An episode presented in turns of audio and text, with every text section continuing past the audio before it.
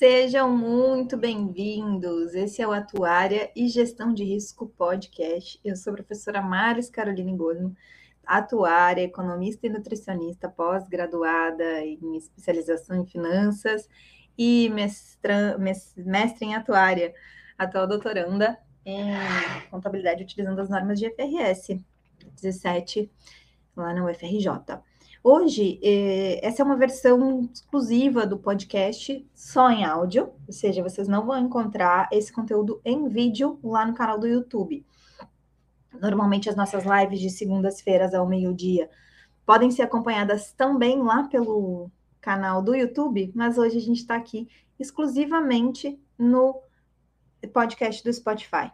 E por que isso? Porque essa semana foi publicada a quinta edição da Revista Brasileira de Atuária. Então, a gente vai ver um overview e eu vou fazer uma reflexão sobre os principais conteúdos, fazendo com que, tendo a intenção aí, que você se interesse pela revista, entre no site do IBA, baixe a versão da revista, faça a sua leitura no seu é, iPad ou no seu computador, enfim, porque ela é uma versão totalmente online, ela está disponível para download ou para leitura online mesmo. O tema do, da revista principal esse ano, né, foi abordando a atuária pelo mundo, pensando numa profissão que rompe fronteiras com a pandemia da Covid-19 e, e, e que oportunidades globais surgem, né? A gente tem um cenário favorável para que os atuários brasileiros ocupem postos em outros países e também para que eles se beneficiem da, da, do aumento da avaliação da existência do risco, né? Então, as pessoas, quando elas passam por uma a pandemia, que colocou aí a morte como sendo uma, uma, uma, uma variável mais próxima de todos nós, faz com que as pessoas também tragam uma ideia de que a pandemia, de, de que, o, que o risco ele realmente existe, né? De que a morte está aí também. Além de todos os outros riscos, né? De, de parar de ter renda, parar de né, perder o emprego, os riscos da economia também ficaram mais evidentes, tá? Então, esse é o, é o tema geral da nossa revista. Mas a gente também tem uh, o editorial, naturalmente, e aí uma das primeiras uh, nos primeiros artigos que a gente tem na revista, artigos de, de opinião e artigos técnicos, a gente tem aí tábuas de mortalidade geral, origens e particularidade das hipóteses mais utilizadas no Brasil. É um artigo escrito pelo nosso querido Juscelino Zemia, Zemiak, né? Inclusive, a gente tem uma live aqui no canal do YouTube, se eu não me engano, foi em agosto, exatamente trazendo esse conteúdo aí, expondo esse conteúdo. Então, é um conteúdo que vocês podem encontrar no canal do YouTube, aqui no Spotify também, né? E, e aí a questão é: as tábuas de mortalidade elas surgem de diversos lugares no Brasil, no, no, no mundo, né? E quando elas surgem, elas têm um contexto na qual elas foram criadas, e esse contexto é trazido brilhantemente pelo nosso querido Juscelino. Justamente porque quando eu vou fazer a adequação de uma tábua, eu faço os cálculos, mas conhecendo a origem, a gente consegue também é, ter hipóteses aí do que, que seria mais mais prudente e do que, que seria menos prudente em relação à utilização da tábua, além da experiência do mercado, né? Então, a gente tem essa, essa, esse entendimento de que a gente consegue melhorar a aplicação de algo, em especial aqui das tábuas de mortalidade, quando a gente consegue conhecer de onde é que ela vem, né? De, em qual segmento que elas foram desenvolvidas. Se a gente tem tábuas de mortalidade geralmente desenvolvidas para utilização do acompanhamento da sobrevivência ou para utilização do acompanhamento da morte, né? Então, o Juscelino ele traz a linha de tábuas americanas, né, de, dos anos de 1980, em um desenho histórico aí, um desenho é, ao longo dos anos, até o ano de 2020. Então, acaba que fica bem atual e bem interessante da gente compreender como é que isso acontece, né? É, a gente coloca lá, a gente, a gente encontra lá, né, as principais tábuas, e, e o Juscelino ele destaca que as tábuas, em sua essência, elas são originárias de estudos realizados por comitês técnicos do SOA, da Sociedade dos Atuários Americanos, que corresponde ao IBA, só que de lá, né? E esses estudos eles são baseados em dados de mortalidade no mercado segurador americano. E as tábuas, inicialmente, começam em 1971, e depois, em 1973, a gente tem o início das ATs, né, das Annuity Tables, que a gente conhece. A primeira foi elaborada com base em informações que compreendem parte dos anos 60. Então, como a gente está distante né, dessa, dessa experiência de mortalidade desses anos?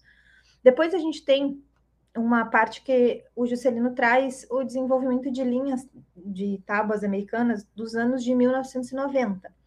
E essas tábuas, elas pertencem a um grupo mais amplamente utilizadas no segmento previdenciário brasileiro, que são as, as tábuas aí já começa, a gente tem a RP, a gente tem a AT 2012, a gente tem a AT 2000, tá? Então, esses, essas tábuas já, já, já surgem, assim, trazendo estudos técnicos realizados pelos comitês de análise de planos de aposentadoria como principal fonte, né, de, tendo como principal fonte de dados o Sistema Federal de Aposentadorias do Serviço Civil. Então, são tábuas que surgem uh, com uma estrutura diferente, com uma estrutura que já se atualiza ao longo desses, dessas, com mais uma atualização de uma década, né? Depois ele apresenta também a linha de tábuas brasileiras utilizadas nos anos 2000, que elas foram concebidas na, né, pensando em falar de tábuas concebidas com base nas experiências brasileiras, seja no mercado segurador, tanto quanto no, no segmento de previdência fechada, a gente tem uma incipiência de estudos nessa área, o Juscelino relata. E, de fato, se tivermos registros de tábuas americanas, se a gente for pensar, né, a iniciativa no Brasil é muito mais recente. E aí a gente tem a questão da Petros, a gente tem a tábua, é, inclusive registrada né, como Petros, uh, que é uma tábua bidimensional, já pensando também é, em estudos que trazem a questão de mortalidade e de a, a questão feminina e masculina, né? Eles, a gente tem dados agrupados nesse caso aí para triênios, e aí sim a gente consegue fazer o cálculo, né? A proposta do estudo foi calculada com o, o agrupamento de, em, de biênios, de triênios, desculpem. E a gente tem nos anos 2000 também uma marca muito importante, um marco muito importante, que é a construção das tábuas denominadas BR-EMS, ou Experiência do Mercado Segurador Brasileiro, né? BR de Brasil, EMS de Experiência do Mercado Segurador. Essas tábuas, elas vão decorrer de um estudo é, demandado pela FENAPREVI, ou seja, pela Federação Nacional de Previdência Privada, e elas são elaboradas pelo Instituto de Matemática junto lá da UFRJ. Inclusive, a gente tem o professores como o professor Fristac participando é, imensamente nessa liderança, né? E o primeiro estudo foi lançado em 2010, elaborado com dados de 2004 a 2006, aproximadamente 300 milhões de registros, compreendendo 23 seguradoras e com uma representação de cerca de 80% do mercado de seguros de pessoa e previdência complementar aberta no Brasil. Então é muito significativo. Depois a gente tem versões mais atualizadas, e o conceito original, ela tem uma metodologia prévia com aspectos relacionados à utilização das suas taxas, né? Pode ser uma utilização de taxas, ela vem em quatro versões, tem abrangendo é, tábuas de mortalidade e tábuas de análise de sobrevivência. E a gente tem a tábua masculina, a tábua e a tábua feminina. É, e elas ainda, depois a gente ainda tem a questão delas serem registradas no portal do SOA, né? Uh, mas elas já foram recepcionadas e referendadas pelo IBA, pelo Instituto Brasileiro de Atuária, agora mais recentemente incluindo a é, experiência do mercado segurador brasileiro de 2021, tá? A gente tem a de 2010, 2015 e 2021. As conclusões que o Juscelino traz se referem a um apanhado histórico realmente das tábuas, né, mais representativas, tanto quanto na aplicação quanto premissa, quanto no segmento em onde é mais utilizado.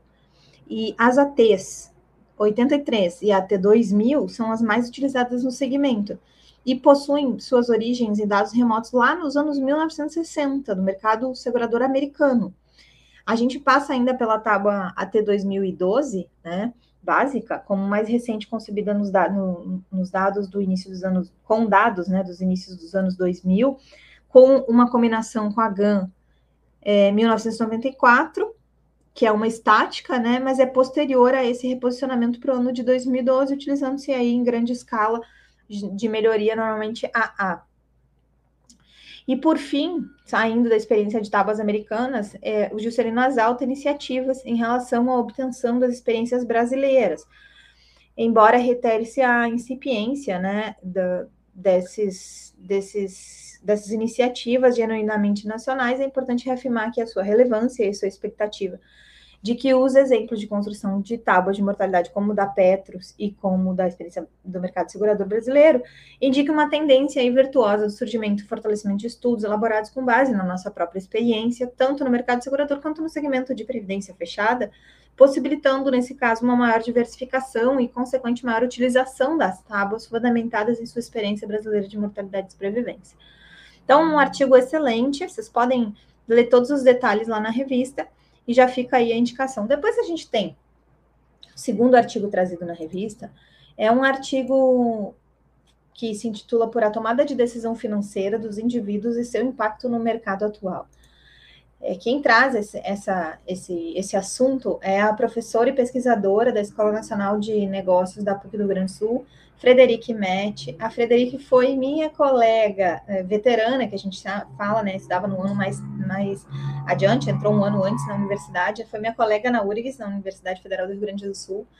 E, e, e, é uma estudiosa, já doutora nessa área de economia comportamental. Inclusive, ela tem uma live também no nosso canal do YouTube falando sobre as questões dos nudges, da tomada de decisão, de como é que, quais são os, o, os enganos que existem na, no comportamento, né, e, e, quais são os vieses e a, e a parte de heurísticas, a parte de heurísticas e vieses na tomada de decisão e no comportamento é excelente, imperdível, tá no canal, vai aqui, procura, vocês podem se aprofundar é, no conhecimento que a professora Frederique traz em relação à economia comportamental, já fazendo links com a atuária, tá? E nesse artigo, a professora traz a questão da teoria clássica econômica como sendo uma das primeiras escolas né, modernas aí de pensamento econômico, com conceitos gerais, é, em geral, giram em torno de noção básica de que os mercados tendem a encontrar um equilíbrio de longo prazo, ajustando-se a determinadas mudanças no cenário econômico. Os principais economistas lá acabam sendo é, Adam Smith, Thomas Malton, é, David Ricardo, né, é, John Stuart Mill, enfim, ela, ela traz quais são os economistas e a economia comportamental surge a partir de uma crítica aos pensamentos da teoria econômica moderna, que é cal, cal, calcada na racionalidade dos agentes.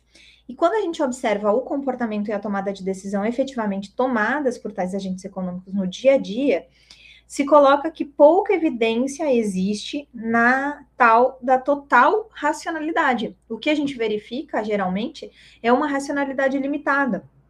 Ou seja, logo, a total racionalidade das decisões não predomina e os mercados não devem ser eficientes, ou ao menos não tão eficientes como a teoria econômica financeira moderna prevê. E aí o estudo do comportamento é, humano na economia busca entender essa tomada de decisão financeira. É, é um, muito difícil de desenhar padrões de comportamento humano pressupondo que existe uma racionalidade total. E quando a gente tenta compreender um indivíduo dentro da ótica do grupo, a gente se depara com, por exemplo, com o efeito manada, quando uma pessoa se comporta de acordo com um grupo, e dentro desse efeito vai existir uma falha de transmissão da, da informação, como boatos que podem levar a uma tomada de decisão equivocada, e já se dis, distancia, nesse caso, da questão da tomada de decisão com absoluta racionalidade a teoria da economia comportamental é, tem, né, sofre uma crítica ao indivíduo tomador de decisão racional, né, faz uma crítica a, a esse indivíduo de tomador de decisão totalmente racional. E nesse sentido, a gente tem que sabe-se o objetivo de todos, que é a liberdade financeira, mas quando o indivíduo não depende financeiramente de ninguém, é comprovado que ele se sente mais feliz e ele está mais submetido a essa tomada de decisão distante do racional. Muitas pessoas têm dificuldade de executar as práticas que vão melhorar o seu comportamento para atingir esse objetivo por diversos motivos. E ela e se compreende, né, que esse comportamento humano muitas vezes é algo completamente subjetivo e complexo de se compreender. Poupar vai ser definido pela professora como gastar menos do que se ganha e ter uma parcela de renda não consumida. E a dificuldade de trazer o poupar como sendo é, exatamente um, um hábito, ou seja, uma prática, né, é, pressupõe a capacidade também das pessoas superarem imprevistos, adquirirem um patrimônio, manter o seu padrão de vida após a aposentadoria. Então, são todos desafios que são consequências dessas tomadas de decisões a partir do comportamento humano. Consumir passa a ideia de economia de pertencimento de um grupo, e ou seja, ou seja ter voz, né, fazendo escolhas, criando laços. E essa, esse surgimento do, do, do consumo está muito associado a assumir riscos, né, a, a, a, ter uma participação, a, uma, a, um, a um risco de isolamento, por exemplo. E, e nesse, nesse trade-off, né, nessa escolha entre poupar e consumir, é que muitas vezes existe um comportamento irracional, ou seja, incomparável com as decisões que seriam determinadas a partir de uma racionalidade. E, e, e a, a professora Frederic traz que, por exemplo, um dos grandes escritores, né, dentro dessa teoria que assume que os indivíduos escolhem ações que maximizem a utilidade e satisfazem as preferências consistentes, escolhas que são indiferentes ao tempo e ao risco, né? Ou seja, baseadas num comportamento mais irracional. A professora traz que o Kahneman, por exemplo, busca justificar os erros sistemáticos do processo de tomada de decisão econômica através de heurísticas e vieses. E é muito interessante a gente conhecer que há crenças sobre eventos incertos sujeitos a erros de provisão e previsão. E é, isso vem através de conclusões do, do artigo que traz heurísticas e vieses que passam a ser importantes na psicologia econômica, porque, porque eles afirmam que quanto mais complexa a decisão, e se ela tiver decorrências sérias no longo prazo, mais vale a pena examinar o recurso em relação a heurísticas e vieses, ou seja, essa tomada de decisão diferente do, racional acaba é, assumindo uma importância, né? Então, o exemplo que quando a gente escolhe entre poupar e consumir, a gente passa por essas decisões precisando aprender sobre as necessidades, sobre o que, é, o que são básicas, o que são supérfluas, como qual o valor simbólico que os objetos possuem para cada um dos indivíduos, como acontece o bem-estar financeiro, se é um estado em que o indivíduo pode cumprir plenamente com as suas obrigações financeiras e que isso está distante de sentir aí um, um, uma satisfação a partir do consumo, né? E que ele quer sentir sim uma segurança em relação à situação financeira futura. Então, são fatos sobre o bem-estar financeiro, que pessoas, é, fatores pessoais ajudam a compreender o nível de bem-estar financeiro. O conhecimento financeiro é importante, mas os fatores pessoais influenciam muito mais. Programas de educação financeira devem direcionar esforços para aspectos comportamentais, atitudinais, vai muito além do cognitivo. As habilidades financeiras, os valores culturais, as dinâmicas interpessoais sobrepõem-se ao conhecimento financeiro. De nada adianta uma pessoa conhecer e não saber colocar em prática, né? Então, o bem-estar financeiro é um indicador que mostra que o quanto as pessoas se sentem bem em relação a uma situação financeira. E esse bem-estar financeiro, ele assume uma importância nessa análise. Então, a professora Frederic traz quais são as uh, simples, assim, de uma forma simples, quais são as respostas adequadas que, em alguma medida, nos ajudam uh, naturalmente em relação a problemas difíceis, né? Normalmente são imperfeitas e resolvem problemas difíceis. São quatro as heurísticas: a heurística da disponibilidade, da representatividade, da ancoragem e ajuste e da confirmação. E aqui essas quatro são muito interessantes de serem entendidas, tá? Da disponibilidade, ou seja, usada para estimar, estimar a probabilidade de um evento a frequência de uma categoria ou associação entre dois fenômenos. Então, pensa que quando eu, eu quero, por exemplo, comprar um carro XYZ, eu começo a vê-lo muito mais do que ele realmente existe. E aí a impressão que eu tenho é que ele existe mais do que na real, na real disponibilidade que ele, que ele está né, no mundo. Depois a questão da representatividade, ou seja, consiste em realizar inferências a respeito da probabilidade de que um estímulo permaneça a uma de, é, pertença, desculpem, a uma determinada categoria. Então eu faço, olho para algo e falo que aquilo lá se refere e representa algo de alguma categoria. Depois a gente tem a heurística da ancoragem e do ajuste, né? Que é quando a gente está numa situação de incerteza e nós não temos conhecimento experiencial, ou seja, não temos a experiência sobre o evento. E aí a gente pode tomar um, tomar um ponto de referência e fazer um ajuste em algo que eu ancoro, porque eu não conheço aquele evento especificamente.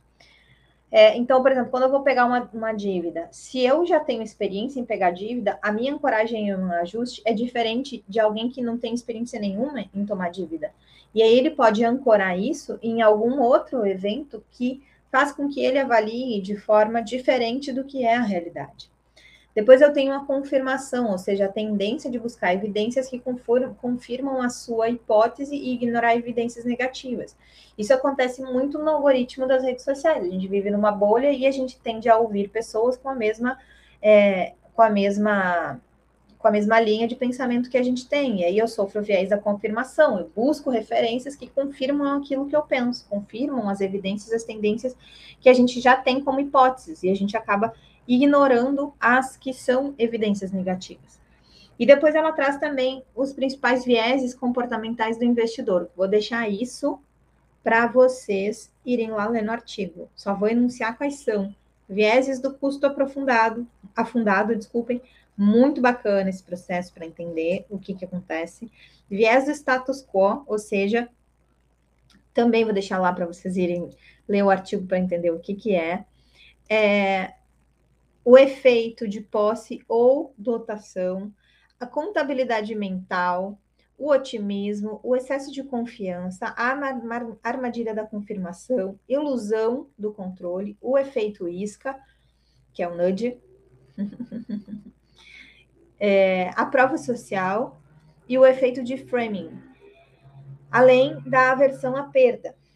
Então, esse conhecimento de vieses traz uma relação entre economia comportamental, as decisões financeiras, para o mercado é, como um todo. E no final, a professora ela questiona, né, qual é a relação entre a economia comportamental, as decisões financeiras, heurísticas e vieses no mercado atuarial.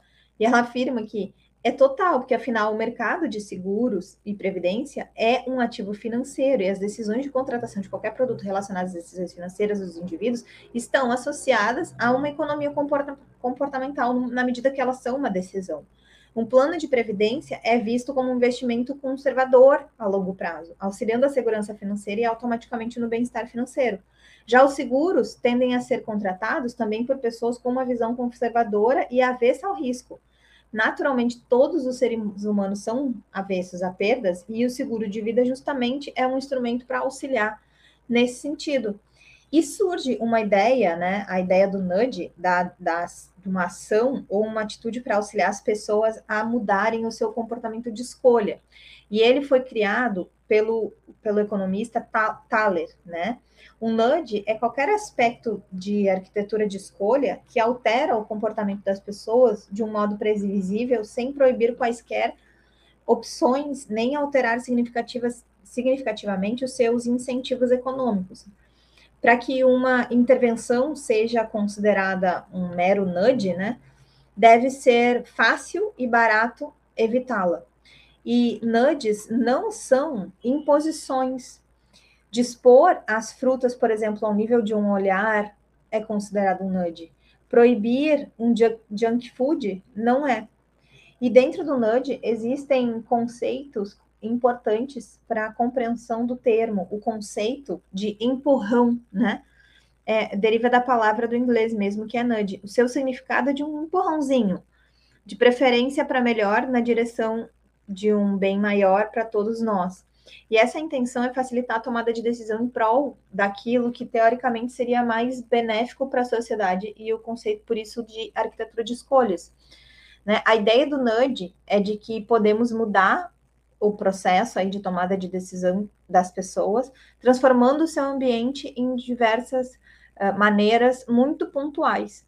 E a professora é, questiona, né, como a gente pode perceber que esse empurrão faça diferença no nosso mercado, através de um facilitador de uma realização de uma ação. Então, um exemplo, quando a pessoa te vende um mercado de previdência e diz que você vai concorrer de forma gratuita a, uma, a um sorteio de uma viagem de navio, né? Então, é uma forma que o mercado atuarial, por exemplo, estaria se utilizando de um nudge, porque ele está te fazendo tomar uma decisão que é bem benéfica para você, que é um plano de previdência de longo prazo, através de um empurrãozinho, né?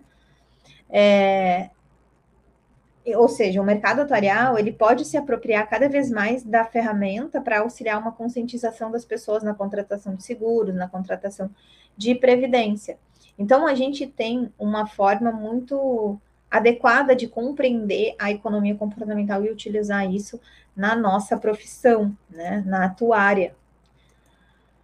É, então, vocês vejam, a Revista Brasileira de Atuária tem excelentes temas, né? Depois a gente vem com o terceiro artigo, que é do nosso querido Denis uh, Peixoto, um atuário formado, um atuário da Federação Unimed Rio Grande do Sul, formado também lá na URGS, né? E, e ele traz para a pauta o reajuste de planos coletivos, um momento aí nostálgico, né? Então, traz um contexto atual é, de mais de 20 anos que a ANS tomou o corpo e trouxe inegada, inegáveis evoluções no mercado de saúde suplementar, né? Então, são mais de 20 anos aí de atuação. Só que algumas semanas, durante uh, um, um, um, período de atuação, a Agência Nacional de Saúde, que faz uma atuação muito importante no nosso mercado, ela ela traz, né, algumas semanas já, não, agora já fazem mais de meses, no caso, a estrutura de alteração uh, e com inclusão de novos novos procedimentos, né, no rol, digamos assim, da área da saúde suplementar, de coberturas. E isso é um desafio representativo que a ANS traz, né? Os planos coletivos possuem regras menos rígidas, com cláusulas de ajustes, de cancelamento, livremente negociadas entre o contratante e a operadora, cabendo à operadora apenas a obrigação da comunicação ANS e aplicação de percentuais. Isso porque a ANS parte do princípio de que a negociação se dá entre pessoas jurídicas com equivalente poder de barganha. Então, ele traz nessa nessa, nessa, nessa revista, não, é, na, na, revista, né, mas nesse arqui, artigo, é, essa, essa citação aí uh, com uma, um, uma do, das questões de uh, como pode haver um reajuste negativo, né, o ineditismo de um reajuste negativo, e os desafios que surgem para nossa uh, para a nossa estruturação atuarial desses planos, né? São, a, o Denis apresenta também fatores influenciadores do percentual de reajuste do plan, dos planos coletivos, bem como traz o papel do atuário. E nesse, nesse ponto é muito importante a gente se aprofundar, porque o papel do atuário, dentre todas as atribuições atuariais em uma operadora de plano de saúde, tem o principal objetivo como a garantia, no caso aí, da qualidade técnica dos cálculos que envolvem garantia de solvência e perenidade da, empresa. Então, são atividades que, na sua essência, são prospectivas, né? A precificação, o cálculo de reajuste também assumem uh, pontos prospectivos. E por mais que nós atuários necessitemos dados do passado, né, para avaliação da decisão, é olhando para frente que o atuário faz o cálculo de preços e os reajustes. Então, calcular atuarialmente um plano de saúde é realizar uma modelagem de preços para uma população média e é até de certo ponto como ele coloca, desconhecida, porque o reajuste é uma atualização, mas de algo que as pessoas vão viver no futuro, né? Então, uma verificação de aderência de mensalidade a um determinado contrato ou grupo de contratos acontece num momento onde eu estou verificando dados do passado, mas eu estou fazendo projeções para o futuro. E é no momento de repactuação que surge a oportunidade de calibrar os valores para suportar as despesas e as utilizações assistenciais uh, adequadas, né? De forma que no próximo período de 12 meses a gente possa fazer cumprir o objetivo uh, previsto lá de solvência e perenidade da empresa. Então, reajustar pode ser considerado como equivalente a uma nova precificação, né? A gente acaba tendo aí esse papel que o atuário reforça né, esse papel na na visão sistêmica durante todo o processo de reajuste. O cálculo de necessidade de equilíbrio vai ser um norteador essencial da saúde financeira do contrato, mas por vezes o nível necessário pode se apresentar impraticável. E aí tem a ver o surgimento de alternativas, como aplicação ou ajuste nos níveis de coparticipação, migração de planos, mudança de abrangência, mudança de segmentação, implantação de programas com foco de prevenção, utilização e informação da saúde ocupacional, entre outros, poderão complementar as decisões na hora de fazer essa repactuação contratual. E nessa estrutura, a gente precisa entender que a operadora e o atuário podem criar uma forma gerencial dos próprios agrupamentos para adequá-la à realidade. É a utilização do nosso princípio tão evocado que é o do mutualismo como preferência, como é, ferramenta né, para a gente. É, e aí, no final, o Denis traz para a gente o que, que a gente pode esperar, né? Em relação aos planos de saúde, às frequentes pautas e debates, e ele frisa a importância da visão sistêmica e da participação atuarial na gestão da operadora. Né? Ah, é uma, uma, uma um desafio pensar onde a gente vai estar daqui a 20 anos, né? Se sistemas centrais na revisão de critérios de faixas etárias, nas coparticipações, modelo de remuneração de prestadores, numa atenção primária e na transparência da informação ainda vão ser pauta daqui a 20 anos, onde a gente vai estar, né? Ele traz esse questionamento a partir da reflexão que ele encontrou. Bom, além disso, a gente tem o artigo principal, depois disso a gente tem o artigo principal, que é o Atuária pelo Mundo. O Atuária pelo Mundo traz né, a atuária como uma profissão presente no mundo inteiro, é, sendo por quê? Porque o risco é um fator inerente às relações humanas e às trocas financeiras.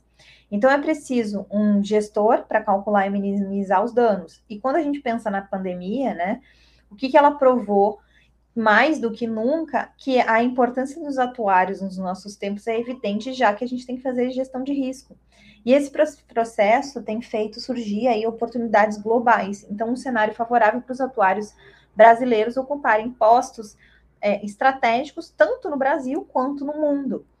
E a gente vai é, ter nessa reportagem principal aí uh, a participação de atuários de diversos lugares do mundo. Então, eu convido vocês a lerem, né? Só essa matéria que daria para a gente ficar uma hora falando, com certeza, aqui no podcast. Até acho que vale um podcast especial sobre essa matéria de capa né? Que a gente tem o Frederico, o Federico Tassara, que também realizou uma, uma live aqui conosco já no canal do, do, do YouTube, né? Falando sobre a profissão atuarial na América Latina, mas ele coloca que a demanda por atuários na Espanha é forte e que muitos trabalham no desenvolvimento de produtos, questões de solvência 2 e consultoria. É um país muito bom para emigrar. Falta com, com é, falta mais consciência para a comunidade chilena no, no aspecto apontado pra, por ele, né, da onde que ele veio, sobre a profissão, e, e ele traz uh, essa questão de migração para Espanha, no caso dele, como uma alternativa. Né? Então, uh, a gente tem realmente uma, uma, um, exemplos de atuários que fazem essa, essa, essa migração ao longo do mundo, né? essa, essa mudança, né? Uh, buscando outros lugares para atuação. E a gente tem também a, a fala do Rafael Costa, que é um brasileiro que mora em Los Angeles, na Califórnia, né? É atuário lá uh, e traz os aspectos de como isso funciona nos Estados Unidos. Então é muito interessante a gente é, ler os comentários que ele faz, principalmente para quem pretende uh, sair, né? E eles trazem que os principais tópicos do atuário uh, no país de origem a que eles estão, ou no, no ao redor do mundo, são uh, aspectos muito similares, né? Pode ver a maior ênfase no trabalho com dados, na parte de Big Data e tudo mais, e um conjunto de habilidades que pode ser aplicados fora do segmento de atuária. Então, quando eles são perguntados sobre qual é a nossa evolução, é essa direção é aquele que é, é um atuário que é capaz de ter habilidades matemáticas e analistas, mas com uma mentalidade científica e que pode comunicar bem com diferentes públicos, né? Tá sempre aí aprendendo coisas novas, acompanhando mudanças tecnológicas, regulamentação do setor, tem uma capacidade de encontrar soluções para novos problemas, trabalhando em colaboração com outras áreas dentro da empresa ou com o cliente, é, acaba sendo fundamental, né? E eles aumentam à medida que, que, que, se desenvolvem, né? Nós atuários ou os atuários aumentam uma habilidade necessária de exposição e de comunicação.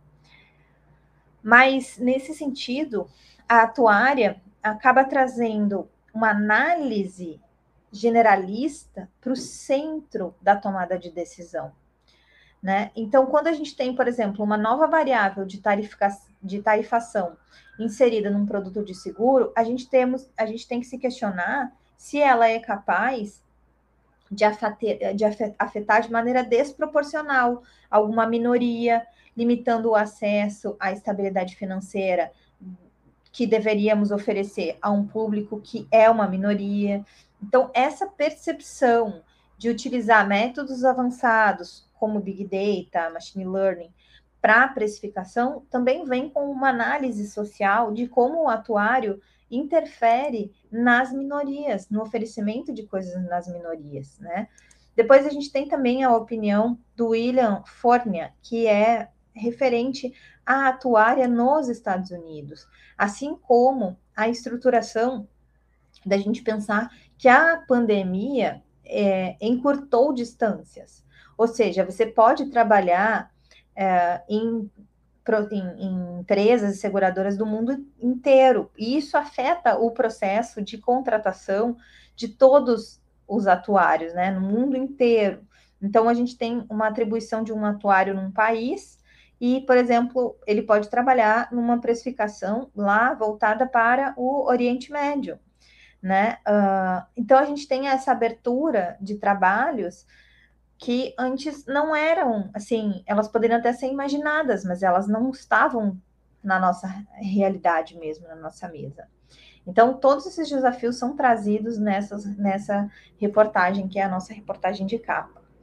Depois, a revista segue com um estudo, um artigo técnico muito importante, né? São mais três artigos técnicos importantes que a gente vai adentrar aqui nesse podcast, é, esses três artigos técnicos são escritos é, por atuários que estão no mercado efetivamente, que estão trabalhando efetivamente. O primeiro deles é o comportamento de planos de saúde durante a pandemia na Covid-19. É um artigo escrito pela nossa querida colega Emiliana Leite Pereira, né, da Funcional, Funcional é, Health Tech. E e ela traz né, uh, toda essa, essa, dinâmica de como, como isso, como a pandemia afetou é, a,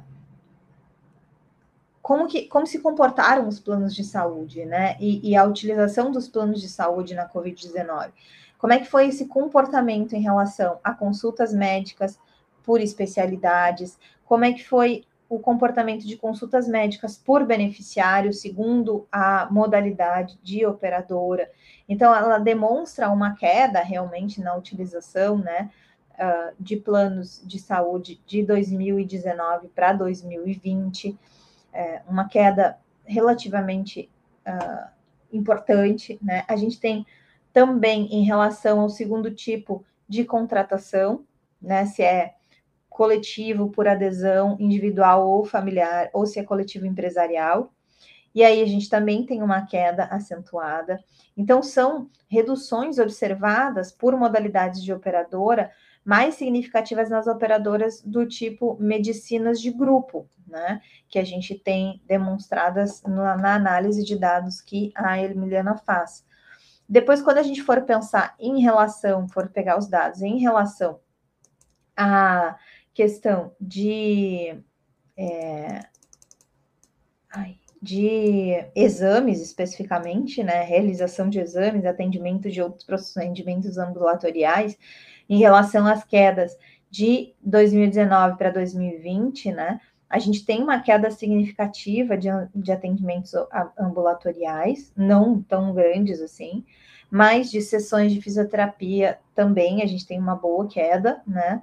De consultas e sessões em fonoaudiólogo também, consultas e sessões em nutricionistas, consultas e sessões em terapia ocupacional e consultas e sessões em psicólogos, porque tem algumas delas que puderam ser adequadas durante a pandemia, né? Puderam ser ao longo da pandemia houve uma possibilidade de autorização desses, desses procedimentos serem, dessas consultas serem feitas online, né? Então foi uma atualização que diminuiu a possibilidade de redução, né? É, justamente por conta dessas de coisas que não eram permitidas anteriormente passam a ser permitidas depois de um certo período que a, a, a pandemia já está aí. Depois há uma análise em relação aos tipos de internação e as internações cirúrgicas, né? Que tem uma queda de internação de 0 a 5 anos de idade por doenças respiratórias muito grande. Depois a gente também verifica uma queda em cirurgias do tipo cirurgia bariátrica, laqueadura, vasectomia, ou seja, são eletivas, né, na sua, algumas delas, né, pelo menos em, em relação ao aumento. Depois, uh, uma das que não são eletivas, trazendo um exemplo aqui, que é a obstétrica, né, uh, já a gente não observa diminuição, porque naturalmente ah, bom, tá grávida, vai parir, né? não tem como deixar para depois ou não ir, né? Então, esse é um caso, por exemplo, evidente de que a gente nem esperaria nenhum nível de diferença, a não ser que as pessoas tivessem ficado menos grávidas nos anos anteriores, tá? Concentração das internações por causas uh, selecionadas, né? Então, a Emiliana traz sobre por, por uh, internações por neoplasias, por doenças do aparelho circulatório, por doenças do aparelho respiratório, e aí a gente também tem um grande impacto para analisar.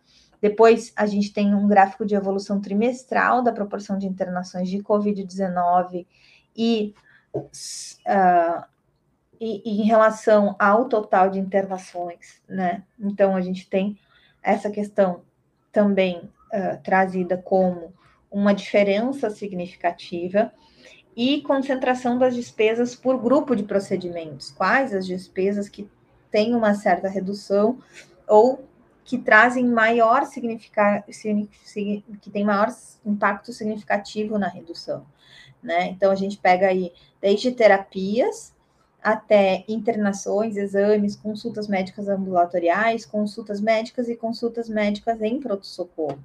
Então, é um estudo muito completo trazido pela Emiliana, que eu recomendo a todos que realmente o façam, tá? Vão lá e, e realmente se aprofundem nessa leitura. Depois a gente tem métodos atuariais de financiamento e a observância do, do princípio de equivalência atuarial. É um artigo trazido pelo nosso querido Rafael Porto, né, que é consultor da Lumens Atuarial. E, e aí é um artigo é, trazido dentro do aspecto de entendimento de custeio de equilíbrio adotado no âmbito dos RPPS, regimes próprios de previdência social. O nosso querido Rafael traz as questões de cada método de financiamento, vai ter um custo normal associado né, a um passivo atuarial. E isso traz diferenças e traz importantes, uh, importantes percepções em relação a cada método com uma associação distinta, né? Então, ele traz todas as, as variáveis importantes para poder fazer uma análise em relação ao custo normal, por exemplo, individual, por meio de uma certa equação, que é a equação tradicional que a gente tem de custo normal, e ele traz as contribuições passadas apuradas conforme uh, a gente faz dentro dessas, dessas estruturas e as contribuições futuras, né, que devem ser apuradas ali por, por, por projeções que a gente tem uma multiplicação né, do custo normal pelo tempo faltante, e aí sim a gente consegue fazer uma demonstração é, sobre como a gente pode atender essas disposições estabelecidas lá no artigo da portaria 464, artigo 3 parágrafo 5 da 464 de 2018. E aí vai se utilizar essas estruturas uh, pensando no valor atuarial das contribuições futuras na provisão matemática de benefícios a conceder, estruturando com o tempo, né? Então, é importante destacar que, convergente com as explanações técnicas constantes no artigo, também foi publicada pela Secretaria de Previdência, por meio da Coordenação Geral de Atuária, Contabilidade de Investimentos, uma nota, né? E essa nota foi feita agora no, em setembro de 2021, pela qual se altera o entendimento dessa, dessa nota original lá, número 4 de 2020, que foi transcrita também nesse artigo que o professor, que o Rafael é, escreveu para a gente. Então, essa estruturação de análise, de como a gente pode é, estar analisando os métodos atuariais de financiamento, né, fazendo uma observância do princípio de equivalência atuarial, traz uma atuação direta de pensar em esclarecer que a contabilidade das provisões matemáticas previdenciárias, elas devem ser consideradas as provisões apuradas com base na legislação, na data focal lá da avaliação atuarial, considerando o plano de custeio, né, da, da legislação. E para a referida contabilização, deve ser adotado um método agregado, né? Ou seja, para a definição de um plano de custeio de equilíbrio, deve ser adotado um método constante na nota técnica atuarial do RPPS, atendendo às disposições que fazem, que são feitas nas instruções normativas. Então, essa, essa estrutura acaba por fazer, fazer uma possibilidade de contabilizar o passivo apurado por um método e implementar na prática um plano de custeio determinado por outro. E esse questionamento não estaria na interpretação de, de ter um risco na quebra da equivalência atuarial. Ou seja, se a gente não tivesse esses questionamentos, não viria à tona, né? E isso poderia fazer com que os RPPS tivessem uma frustração né, dos recursos a longo prazo. Então, com o objetivo de debater os aspectos técnicos, demonstrar que se faz possível o atendimento pleno de tal instrução demonstra é, normativa, é que o Rafael traz a baila, né, como a gente diz, essas questões técnicas, matemáticas adequadas aos métodos atuariais utilizados na determinação do plano de custeio. Então, fica aí esse artigo importantíssimo de leitura na nossa revista é, brasileira de atuária. E o terceiro e último artigo depois da revista de capa, né? A gente teve os três primeiros, a, a, matéria de capa e mais três agora, é o mercado de vida e o Open Insurance. Ou seja, o que, que a gente pode esperar dessas mudanças? E aí, nessa semana, a gente teve, né, realmente, a, o início, né, decretado aí de operação de verdade do Open Insurance. E é um, um artigo escrito pelo nosso querido Vitor Furtado, da Augustin, um atuário especialista de produtos de vida no IRB, né? E em que ele traz que o mercado de vida, como conhecemos hoje, ele evoluiu bastante, justamente porque o propósito do seguro de vida foi migrando desde coberturas para suprir uma perda financeira decorrente da morte e invalidez e passou a oferecer soluções para a manutenção do bem-estar e condições de vida do indivíduo. É possível, por exemplo, observar uma ampliação na oferta de produtos que antes tinha como um padrão apenas a morte e invalidez. Agora, a gente pode encontrar diversas coberturas não tradicionais, como doenças graves, cirurgia, internação hospitalar, incapacidade temporária e outras. E nesse cenário, a pressão pelo desenvolvimento e criação de demanda se tornou um foco de seguradoras, ou seja, por meio da inovação de novas coberturas e pelo oferecimento de serviços diferenciados no mercado. E é considerado inovação no mercado de seguros, nesse, nesse inteirinho aí, uma tentativa de pensar algo inteiramente novo e disruptivo, né, normalmente. Mas não precisa inventar a roda, né? Sem dúvida, a gente teria tem inovações também com essas frequentes e, e, e, e consistentes adições de propostas de produtos para interferir nos riscos associados durante a vida, uh, adicionando algo novo. Né? A inovação ela pode ser feita na alteração de processos, na ampliação do escopo de cobertura, ou até mesmo numa abordagem diferente no propósito do produto. É possível, é possível não reinventar a roda aí, mas sim no, num simples fato né, de envolvê-la como, por exemplo, uma camada de borracha é um progresso já para trazer no, enormes benefícios, não fazendo uma alusão ao que aconteceu com a criação do pneu, né? É, e aí o exemplo que ele, que ele traz, o Vitor, para a gente é a questão de coberturas para doenças graves e para perda de renda, né? São condições ofertadas pelo mercado segurador uh, que são atualmente de fato necessárias, né? Parece um pouco cruel que as condições de idade de saída aos 60, 70 anos, né? E o período de sobrevivência de 30 dias, por exemplo, após o diagnóstico de uma cirurgia, façam sentido num, num, numa estrutura, por exemplo, de previsão de perda de renda. Né? Então, a gente tem um estudo do mercado e um mapeamento do risco importante para ver essa etapa de possibilidades de inovação né, no mercado. Serve de identificação de demandas não atendidas, oportunidades de negócios, determinação do público-alvo, são relações diretas de precificação que podem, que são uma oportunidade e que surgem como uma, uma evidência mais possível à medida que a gente tem o Open Insurance sendo aplicado.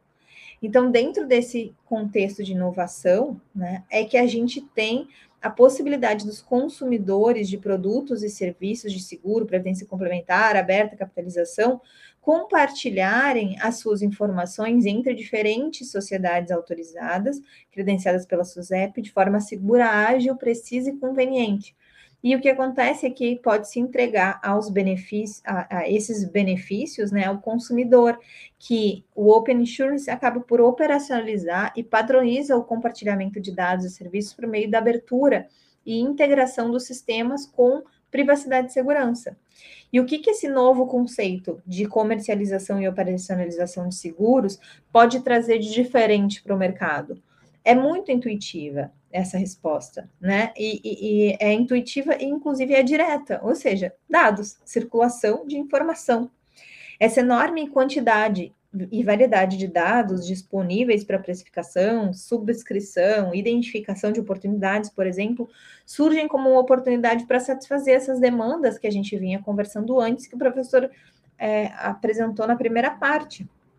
Então, o indivíduo, sendo um detentor de todas as suas informações e havendo a possibilidade de compartilhá-la, para quem bem entender, né, o mercado segurador ele vai ter o desafio de se preparar para receber uma variedade de informações de forma a ser responsável e de forma justa, inclusive, para o seu cliente, com o propósito realmente de oferecer produtos, coberturas, serviços que sejam aderentes ao perfil e ao estilo de vida da, de, do mercado, né, daquele segurado. É o início de um processo que caminha para uma total individualização, uma personalização do seguro de vida, por exemplo. É o seguro de vida individual, onde cada indivíduo vai ser avaliado de acordo com seus dados, e, e isso vai ter o seu preço, né? Isso significa uma precificação mais individual.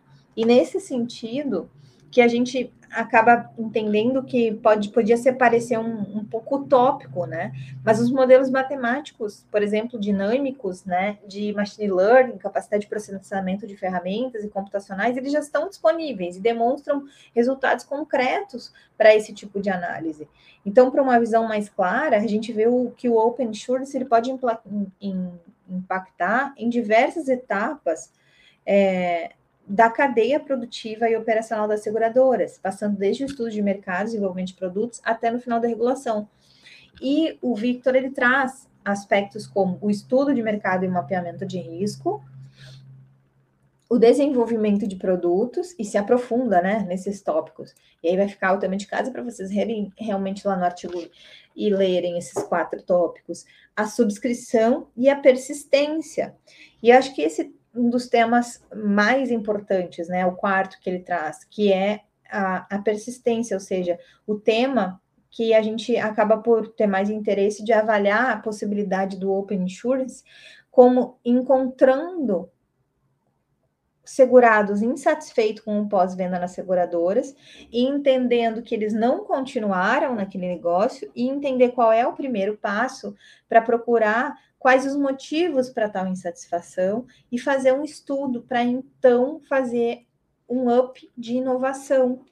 Né? A partir desses resultados obtidos, podem ser desenhadas estratégias de retenção de clientes, podem ser utilizadas uh, como uma mudança ao longo da, da, da, vida útil do cliente, né? O ser humano, afinal, ele muda conforme o tempo passa, com isso as suas prioridades, muda, mudanças nas suas prioridades, nas demandas, e é importante acompanhar ao longo do tempo essa persistência e essa alteração do perfil do segurado para garantir que ele seja, esteja já com as coberturas e serviços que fazem sentido para ele naquele momento da sua vida. Então, a gente tem uma interpretação possível do ciclo de vida, da teoria do ciclo de vida né? E nessa linha, o raciocínio natural é que a gente tenha, ao longo de vida do segurado, um acompanhamento do segurado que pode permitir bons comportamentos por meio de descontos do prêmio, oferta de condições mais favoráveis e até mesmo de uma conversão em um programa de pontos, por exemplo, a serem utilizados de forma da forma que o segurado quiser.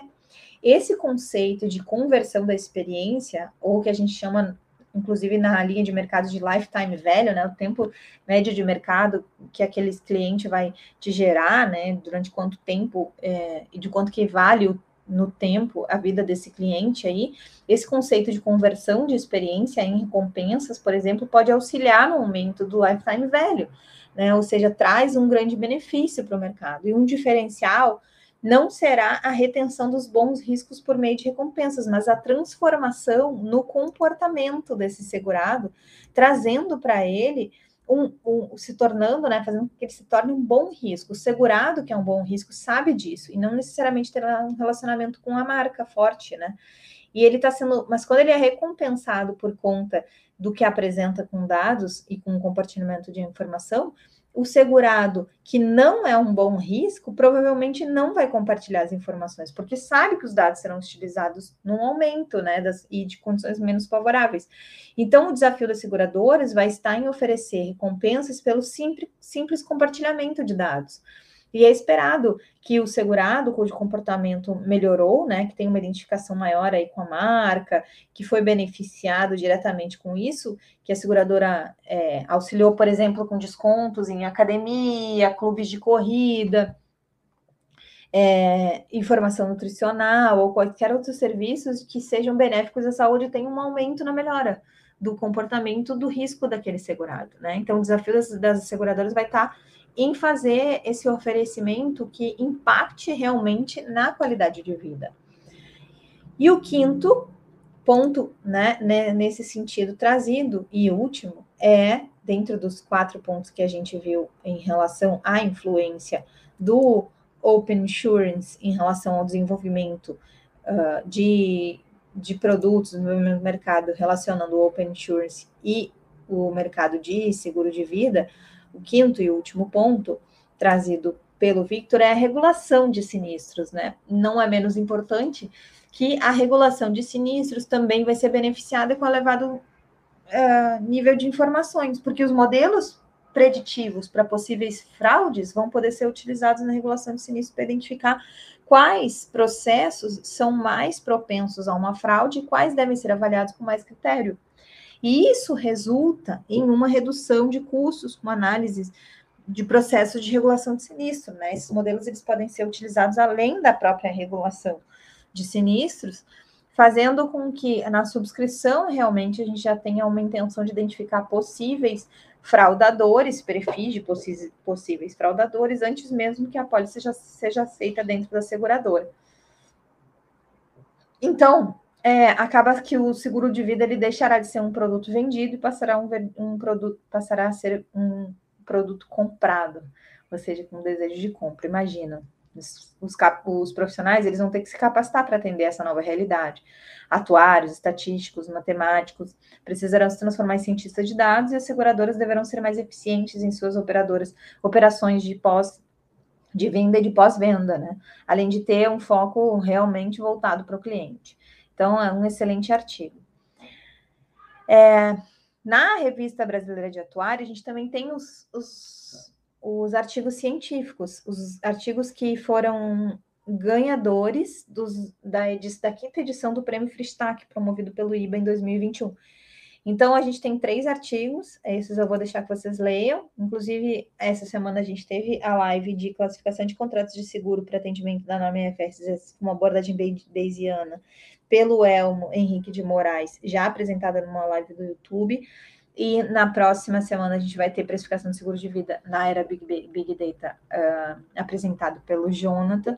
E mais adiante, muito provavelmente, a gente vai ter também uma live falando sobre o terceiro artigo, que foi o do Gustavo Costa Moraes, falando uh, da Suécia para o Brasil, ou seja, o modelo de contas nacionais de contribuição definido. Então, fica aí a indicação para vocês fazerem a leitura lá na Revista Brasileira de Atuária, baixarem no site, se integrar, interar de tudo e curtirem muito esse conteúdo, que é um conteúdo produzido para fazer uma divulgação efetiva dos conceitos atuais que a gente tem pelo mundo. Se você gostou desse conteúdo, se você gostou dessa, dessa, desse podcast, me manda um direct lá no Instagram, arroba Caroline, e me fala, cara, adorei, esse conteúdo que foi único e exclusivamente apresentado por você, embora a gente tenha a participação indireta de quem produziu esses conteúdos lá na Revista Brasileira de Atuária. Então, fica aí, me manda um direct se você gostou desse formato, com as minhas considerações. Espero aí que todo mundo tenha até o final do ano uma, uma excelente comemoração. Afinal, a gente ainda tem mais algumas lives até o final do ano, especificamente mais uma que está sendo indo para o ar logo depois dessa, e uma no dia 27 de dezembro de 2021, não sei quando você está ouvindo esse áudio, mas eu já te desejo Feliz Natal, é, Feliz Ano Novo e umas boas comemorações para a gente, tá bom? Até a próxima, te vejo online lá no YouTube, no Instagram ou aqui, a gente se conversa também por áudios no Spotify. Até mais.